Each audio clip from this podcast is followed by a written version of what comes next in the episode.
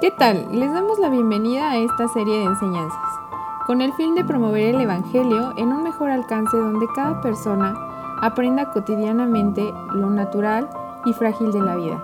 Conocer la verdad de la palabra nos transforma, guiándonos en una forma de crecimiento, aprovechando lo que escuchamos para aplicarlo.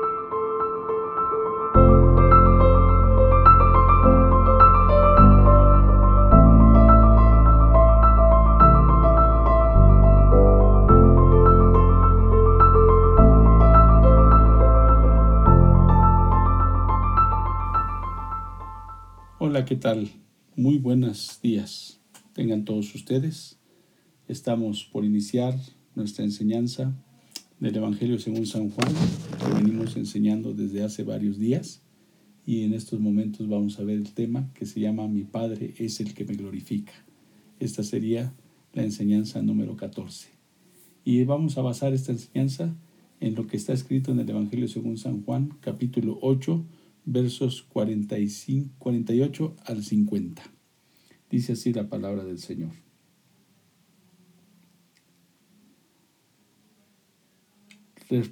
Respondieron entonces los judíos y le dijeron, ¿no decimos bien nosotros que tú eres samaritano y que tienes demonio? Respondió Jesús, yo no tengo demonio, antes honro a mi Padre, y vosotros me deshonráis. Pero yo no busco mi gloria, hay quien la busca y juzga. De cierto, de cierto os digo, que el que guarda mi palabra nunca verá muerte. Dios honra a su Hijo, pero los hombres justos, en su propia opinión, lo están deshonrando. Y hoy pasa lo mismo. El hombre deshonra al Hijo de Dios al no creerle, deshonra al Hijo de Dios al menospreciarle, al tomarlo como alguien sin importancia, al tomarlo como alguien que no tiene ninguna razón de meterse en la vida de uno, y creo que esa es una forma también de deshonrarle. Los fariseos de ese entonces le deshonraron verbalmente al llamarle samaritano y al acusarle de que tenía un demonio. ¿Por qué? Porque para los judíos los samaritanos eran la escoria de la tierra. Los samaritanos eran las diez tribus de Israel que en aquel entonces se habían apartado y que de alguna manera consideraban ellos que no eran de alguna manera parte del pueblo de los judíos. Y por otro lado, la deshonra mayor es comparar las obras que Jesús hacía, como esos milagros hermosos y maravillosos, como haciéndolos por obra del demonio, por obra de Satanás. Veamos los versículos 51 al 55. De cierto, de cierto os digo que el que guarda mi palabra nunca verá muerte. Entonces los judíos le dijeron, ahora conocemos que tienes demonio. Abraham murió y los profetas, y tú dices, el que guarda mi palabra nunca sufrirá muerte? ¿Eres tú acaso mayor que nuestro padre Abraham, el cual murió? Y los profetas murieron. ¿Quién te haces a ti mismo? Respondió Jesús, si yo me glorifico a mí mismo, mi gloria nada es. Mi Padre es el que me glorifica, el que vosotros decís que es vuestro Dios. Pero vosotros no le conocéis, mas yo le conozco, y si dijere que no le conozco sería mentiroso como vosotros, pero le conozco y guardo su palabra. Con misericordia se dirige Jesús hacia los fariseos y les, extendió a los líderes judíos la promesa del perdón y de la vida eterna, pero solamente con la posibilidad de que fueran capaces de creer y guardar su palabra. De alguna manera el Señor estaba obrando de una forma misericordiosa. Muerte no alude a la muerte física. Cuando el Señor les está hablando aquí de la muerte, les está hablando de la muerte espiritual que resulta en la separación eterna de Dios. Él les estaba diciendo que el que cree en Él no vería la muerte y se estaba refiriendo a la muerte espiritual, se estaba refiriendo al apartarse de Dios por toda la eternidad, lo cual estos fariseos lo entendieron como la muerte física. Abraham y los profetas, dijo Jesús, guardaron la palabra de Dios y solo murieron físicamente. Eso es lo que les estaba dando a entender. Pero como ellos tenían un entendimiento muy pobre y muy corto, ellos no podían comprender esto. Jesús se los decía porque debían de comprender que solo el Mesías podía hablar de esta manera. Solamente alguien que fuera el ungido para reinar, que eso es lo que significa Mesías, era quien podría darles esta indicación y podría decirles estas cosas. Conozco al Padre y guardo su palabra y no soy mentiroso como ustedes. Vean lo que dicen los versos 56 al 59. Abraham vuestro padre se gozó de que había de ver mi día, y lo vio y se gozó. Entonces les dijeron los judíos, ¿aún no tienes cincuenta años y has visto a Abraham? Jesús les dijo, de cierto, de cierto os digo, antes que Abraham fuese, yo soy. Tomaron entonces piedras para arrojárselas, pero Jesús se escondió y salió del templo, y atravesando por en medio de ellos, se fue. De alguna manera para ellos era muy difícil el poder entender lo que Jesús hablaba porque ellos tenían muy pobre su entendimiento, ellos tenían muy corta su visión y de alguna manera estaban eh, obstinados a fuerzas en que se, querer seguir sus mismos asuntos religiosos por los cuales ellos estaban defendiendo, pero los defendían sin ningún fundamento.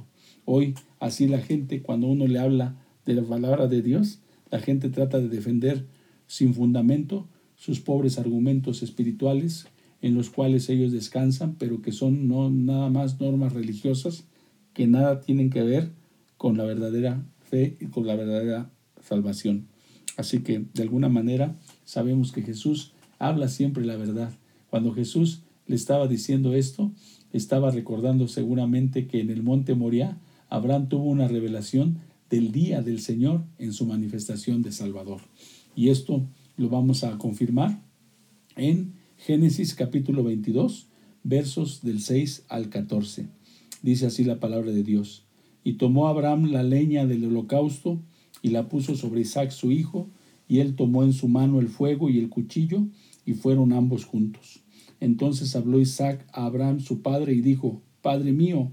Y él respondió, Heme aquí mi hijo. Y él dijo, He aquí el fuego y la leña, mas ¿dónde está el cordero para el holocausto? Y respondió Abraham, Dios se proveerá de cordero para el holocausto, hijo mío. E iban juntos. Y cuando llegaron al lugar que Dios le había dicho, edificó allí Abraham un altar y compuso la leña. Y ató a Isaac su hijo y lo puso en el altar sobre la leña. Y extendió Abraham su mano y tomó el cuchillo para degollar a su hijo. Entonces el ángel de Jehová le dijo, le dio voces desde el cielo y dijo, Abraham, Abraham. Y él le respondió, heme aquí y dijo, no extiendas tu mano sobre el muchacho ni le hagas nada, porque ya conozco que temes a Dios, por cuanto no me rehusaste tu hijo, tu único. Entonces alzó Abraham sus ojos y miró, y he aquí a sus espaldas un carnero trabado de un zarzal por sus cuernos, y fue Abraham y tomó el carnero y lo ofreció en holocausto en lugar de su hijo. Y llamó a Abraham el nombre de aquel lugar, Jehová proveerá. Por tanto se dice hoy, en el monte de Jehová será provisto. El mérito de nuestro padre Abraham fue creer y obedecer la palabra de Dios en condiciones extremas. Obviamente habían pasado 25 años en los cuales él había esperado que se cumpliera la promesa que Dios le había hecho de darle un hijo.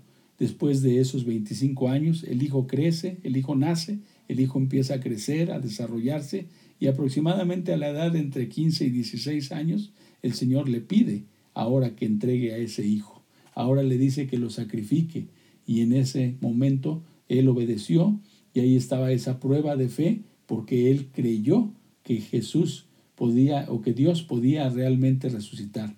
Esa clase de fe, esa clase de espera, Dios es la, es la clase de fe que espera Dios de nosotros al obedecer su palabra, en una confianza plena de que Él es el Señor, de que Él tiene la razón, y de que cuando Él nos pide algo, no nos lo pide para, para dañarnos, no nos lo pide para lastimarnos, no nos lo pide para despojarlos, sino muchas veces lo hace para que nosotros seamos bendecidos y para que nuestra fe también sea probada.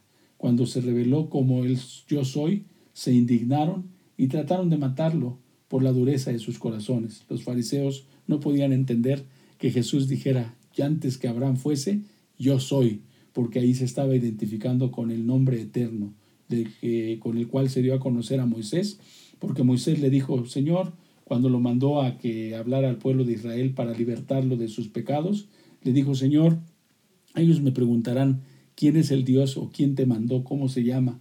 Tú les dirás, yo soy el que soy, me envió a vosotros.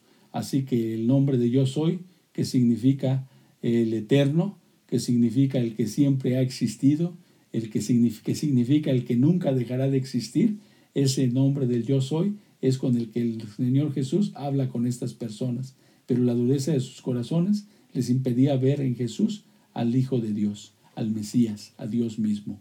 El hombre actual no difiere mucho de estas actitudes. Constantemente viven rechazando la oferta de salvación por un medio divino. Quieren ser salvos, pero sin rendir su ser a Jesucristo. Quieren encontrar otras fórmulas de salvación, quieren encontrar otros medios de salvación que no sean los que el Señor ha establecido en su palabra. Ellos están tratando de ser salvos en una forma muy personal, en una forma muy propia, en una forma como sus padres les enseñaron y de alguna manera eso afecta el que puedan tener la fe y la confianza. Por eso muchas veces hemos dicho que la religiosidad a veces es un grande obstáculo o representa un grande obstáculo para que la gente pueda creer verdaderamente en Jesús como debiera de hacerlo. Así que, mis amados amigos y hermanos, yo quiero decirles con esto que el Señor te está invitando, te está diciendo que Él es el gran yo soy, te está diciendo que el que cree en Él, aunque esté muerto, vivirá, te está diciendo que el que cree en Él no morirá eternamente, hablando de la muerte espiritual, hablando de la comunión que uno puede tener con Él, hablando de la importancia de permanecer con Él para siempre. También vemos lo que dice el capítulo 9 en los versos del 1 al 5. Dice así la palabra del Señor. Habla Jesús aquí, empieza a hablar de la sanidad de un ciego de nacimiento. Al pasar Jesús vio a un hombre ciego de nacimiento y le preguntaron sus discípulos diciendo, Rabí, ¿quién pecó, este o sus padres, para que haya nacido ciego? Respondió Jesús, no es que pecó este ni sus padres, sino para que las obras de Dios se manifiesten en él. Me es necesario hacer las obras del que me envió, entre tanto que el día dura. La noche viene cuando nadie puede trabajar. Entre tanto que estoy en el mundo, luz soy del mundo. Erróneamente se cree que la enfermedad es un castigo por el pecado. Jesús les revela que algunos son para las algunas enfermedades son para que las obras de Dios se den a conocer, como en el caso de este ciego. La enfermedad de este ciego era para que el Señor se glorificara y para que al ver el milagro que todos estaban esperando, el milagro que todos iban a, presenciar, dieran gloria a Dios. Las enfermedades tienen distintos orígenes. Cual sea este, Jesús tiene el poder para restaurar el cuerpo. Así que también esa es una de las ventajas, esa es una de las grandes posibilidades que tenemos todos los creyentes, que cuando enfermamos podemos clamar a Dios, podemos pedir su ayuda, podemos pedir que nos sane, podemos pedir que nos bendiga con la salud, ya sea de una manera progresiva o ya sea de una manera milagrosa. Una sanidad instantánea es un milagro, una sanidad improbable es un milagro, una sanidad progresiva es cuando uno va sanando por, por días, poco a poco, pero también no debemos de descartar que muchas veces el Señor utiliza a la ciencia médica o permite que la ciencia médica sea un instrumento en sus manos para derramar y traer sanidad.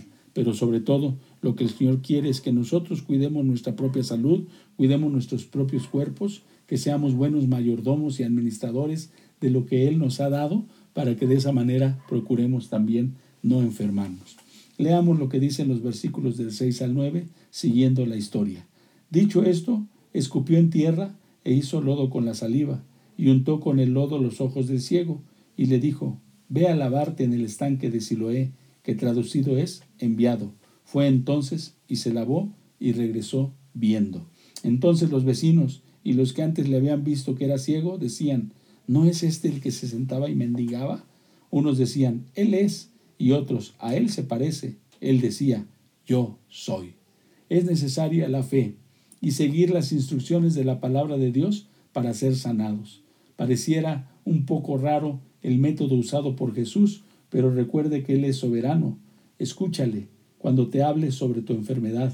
Él te puede dar alguna indicación, Él te puede dar alguna dirección, pero el Señor siempre va a hacer algo para procurar que nosotros vivamos sanos. Nosotros tenemos que pedirle la sanidad, pero también nosotros tenemos que buscar ser sanos a través de no lastimar nuestro cuerpo, porque la Escritura también nos enseña que nuestro cuerpo es templo del Espíritu Santo y debemos de cuidarlo como tal, porque en nosotros mora la presencia del Espíritu Santo.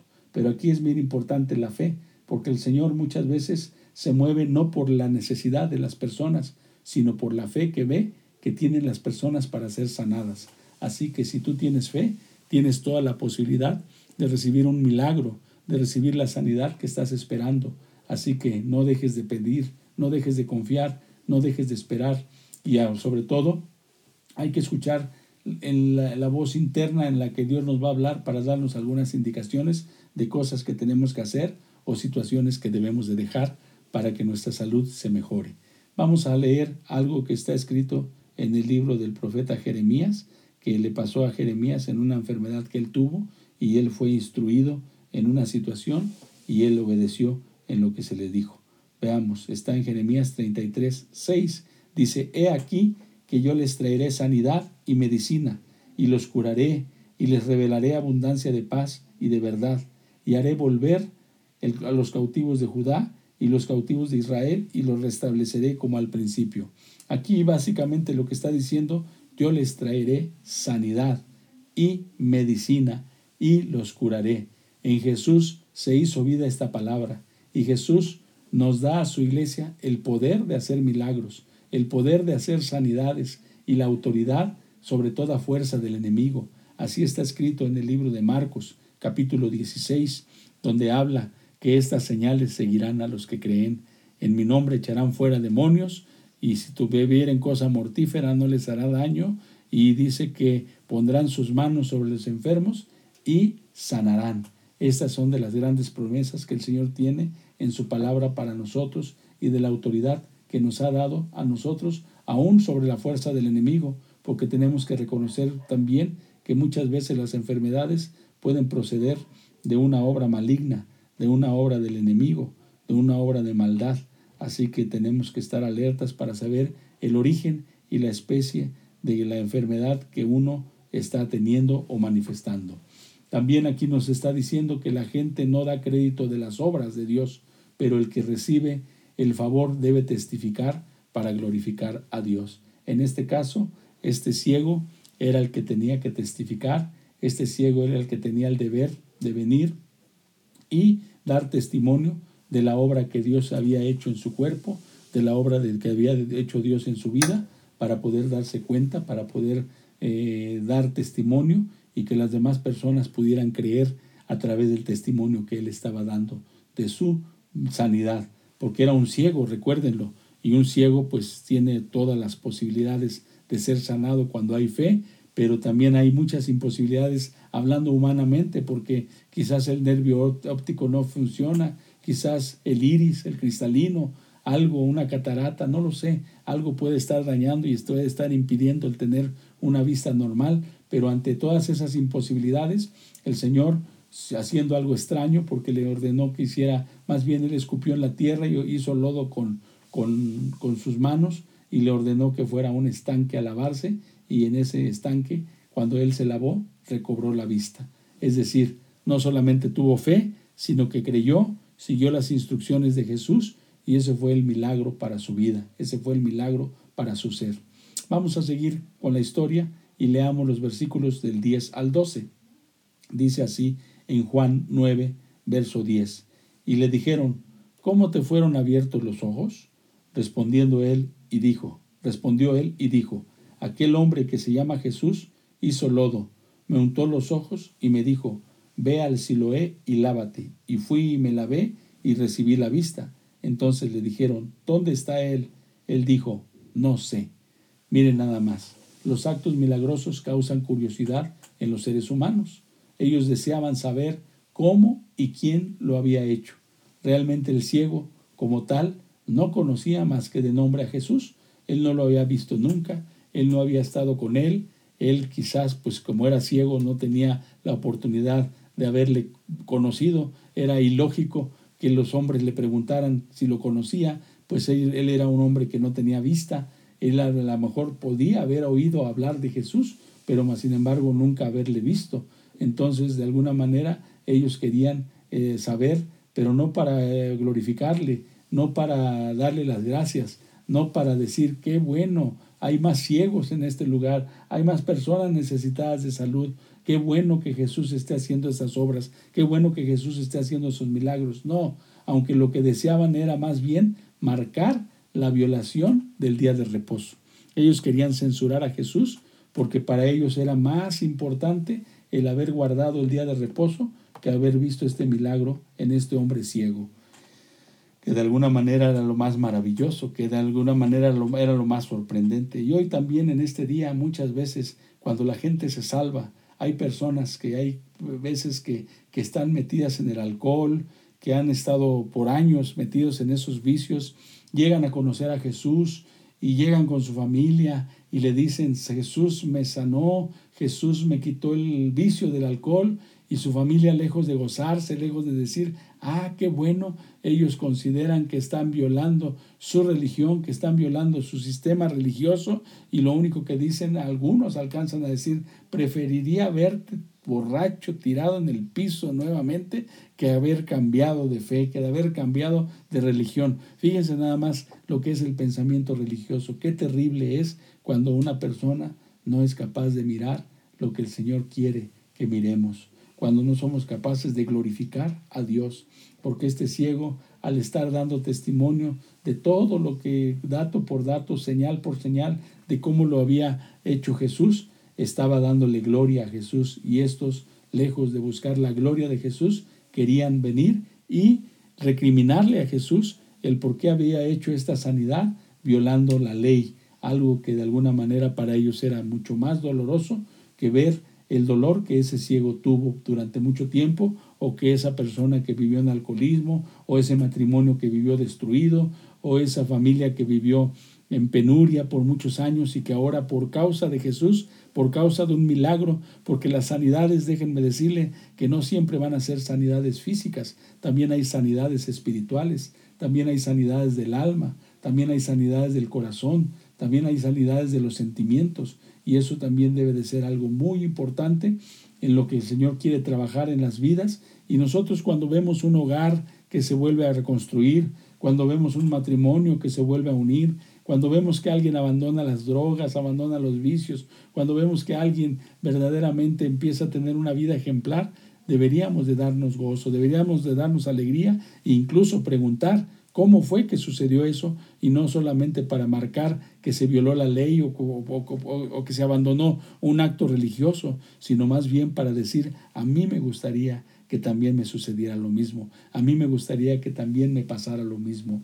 Es importante mis amados hermanos y mis amados amigos, que testifiquemos de estas cosas como el ciego para que muchos puedan creer. Sabemos que algunos no creerán, sabemos que, sabemos que algunos van a usar esto para criticar, pero también sabemos que muchos van a usar esto para darle la gloria al Señor. Veamos lo que dice los versos del 13 al 17. Aquí, como subtítulo, dice, los fariseos interrogan al ciego sanado. Dice así, Llevaron ante los fariseos al que había sido ciego, y era día de reposo, cuando Jesús había hecho el lodo y le había abierto los ojos. Volvieron pues a preguntarle también los fariseos cómo había recibido la vista. Él les dijo, me puso lodo sobre los ojos, y me lavé y veo. Entonces algunos de los fariseos decían, este hombre no procede de Dios, porque no guarda el día de reposo. Otros decían, ¿cómo puede un hombre pecador hacer estas señales?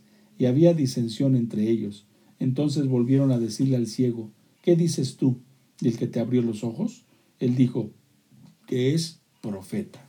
Ahora, nuevamente, se vuelve más enconado el interrogatorio a causa de la persecución religiosa hacia nuestro Señor Jesucristo. El religioso, desgraciadamente, no ve los milagros, desgraciadamente, no mira las obras de Dios. El religioso solo está buscando la ocasión de encontrar fallas para poder acusar o para poder matar incluso, porque muchos en el nombre de la fe logran hacer que la gente muera. Eso lo vemos con muchos de nuestros misioneros que van al campo, que van a predicar la palabra, que van a llevarles un mensaje nuevo, diferente, pero el mover religioso, el mover tan fuerte que hay en esas regiones, muchas veces provoca que lejos de que la gente crea, la gente se resienta, la gente se sienta mal y empiece a perseguir al misionero hasta matarle o hasta echarle de sus territorios con tal de no seguir escuchando el Evangelio de la salvación. Un Evangelio que trae cambios, un Evangelio que trae bendiciones, un evangelio que trae vida a aquel que lo puede escuchar. Esto traía diversidad de comentarios entonces, algunos a favor, otros en contra, porque estaban diciendo que había disensión entre ellos, porque algunos decían, ¿cómo un hombre pecador puede hacer estas señales, verdad? Y dice ahí que había disensión entre ellos, porque algunos decían, este hombre no puede, procede de Dios, porque no guarda el día de reposo, pero otros decían, ¿cómo, decían, ¿cómo un hombre, si fuera pecador, puede haber estas señales? Entonces había disensión, no se ponían de acuerdo, se estaban confundiendo precisamente por no saber lo, la procedencia de nuestro Señor Jesucristo, que procedía del Padre y que Él era el Mesías, el verdadero Hijo de Dios. Esto traía diversidad de comentarios, algunos a favor, otros en contras. Por eso dijo Jesús que no había venido a traer paz a la tierra, sino disensión. Él lo mencionó en algún momento de su ministerio. Si podemos ir al Evangelio según San Lucas capítulo 12, vamos a encontrar cómo en algún momento de su ministerio Jesús hizo un comentario al respecto, porque Él conoce perfectamente tu corazón, mi corazón, Él conoce perfectamente los corazones de todos los seres humanos y la forma en que nosotros tenemos esos pensamientos y cómo esos pensamientos pueden ayudarnos o pueden perjudicarnos a caminar con la fe. Jesús en el capítulo 12 del verso 51 al 53 hace el siguiente comentario. Pregunta lo siguiente, ¿pensáis que he venido para dar paz en la tierra? Os digo, no, sino disensión, porque de aquí en adelante cinco en una familia estarán divididos, tres contra dos y dos contra tres. Estará dividido el padre contra el hijo y el hijo contra el padre, la madre contra la hija y la hija contra la madre, la suegra contra su nuera y la nuera contra su suegra. Fíjense nada más, Jesús mirando a futuro, dándose cuenta no solo de lo que estaba viviendo en ese momento, sino él estaba vislumbrando en un futuro cómo el Evangelio iba a producir disensión aún en las propias familias. Qué hermoso sería que cuando cree un hombre en el hogar y su esposa pudiera creer, sus hijos también, pero muchas veces no sucede lo mismo. O cuando cree una mujer, su esposo pudiera estar de acuerdo, sus hijos también, y a veces no. A veces esto produce disensión, pero aquel que es fuerte a pesar de esas disensiones puede permanecer y tarde que temprano, por ver los cambios, por ver las manifestaciones maravillosas que Dios hace en la vida del que creyó, puede haber que, puede haber que haya esa conversión en su propia familia, en sus propios seres queridos. Por eso, mi amado hermano, tú no tengas miedo, a pesar de que el Evangelio que llega a tu corazón en estos momentos y que lo estás oyendo pueda traerte problemas con tu familia, no tengas temor, no tengas miedo, al contrario, sé valiente, sé valiente y esforzado, sabiendo que eso es para que no solamente tú seas salvado, sino también más miembros de tu familia reciban la salvación que debe venir a causa de dar testimonio. Por eso el tema es mi Padre es el que me glorifica, porque muchas veces la gente difícilmente glorifica al Señor. Con nuestros actos nosotros deberíamos estar glorificando al Señor continuamente, dando gloria de los hechos portentosos y maravillosos, porque yo pienso que el mayor milagro que podemos ver no es que un ciego vea, no es que un sordo oiga, no es que un mudo hable, no es que un cojo corra y camine. Yo creo que el más grande milagro es que alguien que espiritualmente estaba muerto pueda venir a la vida y pueda cambiar de modo de vivir, de modo de pensar, de modo de actuar por causa del Evangelio, por causa del milagro más maravilloso que Dios puede hacer en el corazón de las personas. Entonces, como está diciendo aquí, ¿pensáis que he venido para dar paz en la tierra? Pues claro que no. El Evangelio va a traer siempre disensión en los hogares. Cinco en una familia estarán divididos, tres contra dos y dos contra tres, dice ahí Tremenda cosa, ¿verdad? Que se está manejando. Sucede que cuando alguien de la familia se acerca a Jesús, el resto se siente ofendido. Aquí lo importante es el conocimiento de Jesús como profeta por parte del ciego. Se dio cuenta de que solo alguien con una relación con Dios podía efectuar esos milagros. Eso realmente es lo que nos debemos de dar cuenta quién es el que nos está hablando, si nos está hablando un verdadero profeta o si nos está hablando un falso profeta, porque es muy común que la gente pueda escuchar más la voz de un falso profeta religioso que la voz de un verdadero profeta como lo es un enviado de Jesús. Así Jesús dijo, así como el Padre me envió, yo los envío a vosotros. Y nosotros estamos en el nombre del Señor llevando este mensaje, profetizándole a la gente, hablándole a las personas para que crean este mensaje, un mensaje maravilloso, un mensaje de salvación. Y ojalá este mensaje llegue a lo profundo de tu ser, a lo profundo de tu corazón y puedas ser atraído por esta palabra, puedas venir y decir, sí, verdaderamente correré el riesgo, sí, verdaderamente no importa que mi familia pueda oponerse, si cuando tú esperas, te das cuenta que realmente el haber resistido, el haber permanecido en la palabra de Dios, el haber permanecido en la verdad de Dios, va a traer como fruto que más adelante tu esposa, tus hijos, tus padres, tus nietos y todos tus demás miembros de la familia, abuelos, tíos, suegros, nueras, puedan conocer la verdad, dirás, valió la pena el riesgo, valió la pena haber arriesgado mi reputación, haber arriesgado mi vida, haber arriesgado mi fe, haber arriesgado que la familia me siga viendo o no me vea. Aquí vemos que en el ciego su fe empezaba a crecer. Y así es como empieza, una fe que poco a poco empieza a crecer, una fe que poco a poco empieza a tener su desarrollo. Esa fe tendrá que llegar a un momento culminante, a un momento maravilloso, a un momento hermoso. Así que yo oro a Dios en este día y pido a Dios que tu fe empiece a ser alcanzada, pido a Dios que tu fe empiece a ser reconocida de tal forma que tú puedas abrir tus corazón, tus pensamientos, tus ideales a cambiar, a ser diferente, a darte cuenta que Dios te ama, a darte cuenta que Dios puede hacer un milagro como lo hizo con este ciego.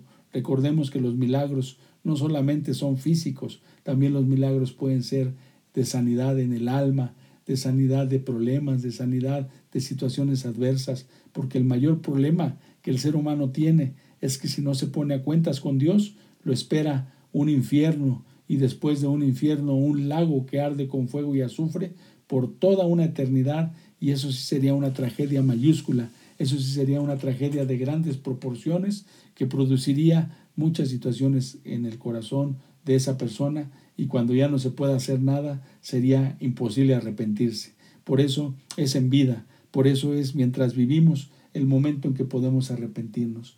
Dejemos que también no solo el Padre le dé gloria a Jesús, sino que también nosotros podamos glorificar el nombre de Jesús por los actos y por las acciones hechas a favor nuestro en nuestra vida, a favor de los que amamos, a favor de nuestra familia, y que podamos nosotros decir, gloria, gloria sea dada a Jesús por la salvación de mi hermano, por la salvación de mi vida, por la salvación de mi esposa, por la salvación de mis hijos. Gracias Jesús, gracias porque te atreviste a venir a mirarnos con esa, en esa bajeza que nosotros teníamos y nosotros más que nada nos atrevimos a poder venir y reconocerte como nuestro único Señor y Salvador.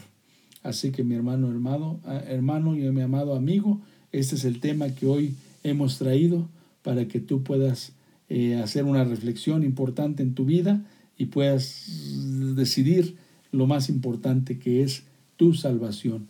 En el nombre de Jesús yo deseo de todo corazón que puedas tomar la mejor decisión.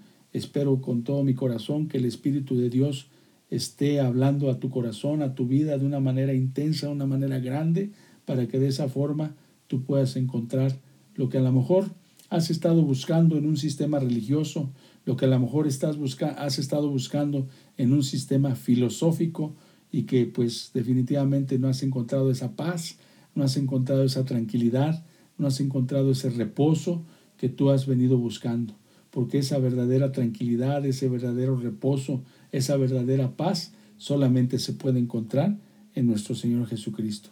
Así que yo te hago la invitación y te dejo en este día la invitación para que si te ha tocado esta palabra, abras tu corazón, te acerques a un lugar donde se enseñe la palabra de Dios, te acerques a un lugar donde se estudie la Biblia, te acerques a un lugar donde puedas conocer más de estas verdades y sobre todo te invito a que no solamente hayas oído esta enseñanza, sino esta es una serie de 41 enseñanzas y ojalá puedas oírla desde la primera enseñanza, esta es la decimotercera, decimocuarta, perdón, que estamos enseñando y yo espero que en este, hasta este momento tu corazón ya esté siendo tocado, ya esté siendo alcanzado para poder tomar una buena y mejor decisión para tu eternidad, no solamente para esta vida. Quizás en esta vida, con nuestra decisión, podamos provocar disensión entre nuestra familia, disensión entre las personas, pero qué mejor que en un futuro, si nosotros permanecemos, si nosotros aguantamos,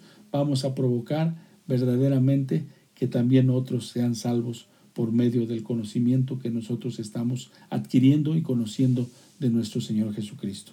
Así que ahí te dejo la invitación y te, te, dejo también la oportunidad de que tomes la mejor decisión y también te invito a que la próxima semana puedas escuchar el capítulo 15 de esta serie y que esto siga confirmando en tu corazón el deseo de ser salvo. Muy buen día y que paz y gracia sea a tu vida. En el nombre de Cristo Jesús. Amén.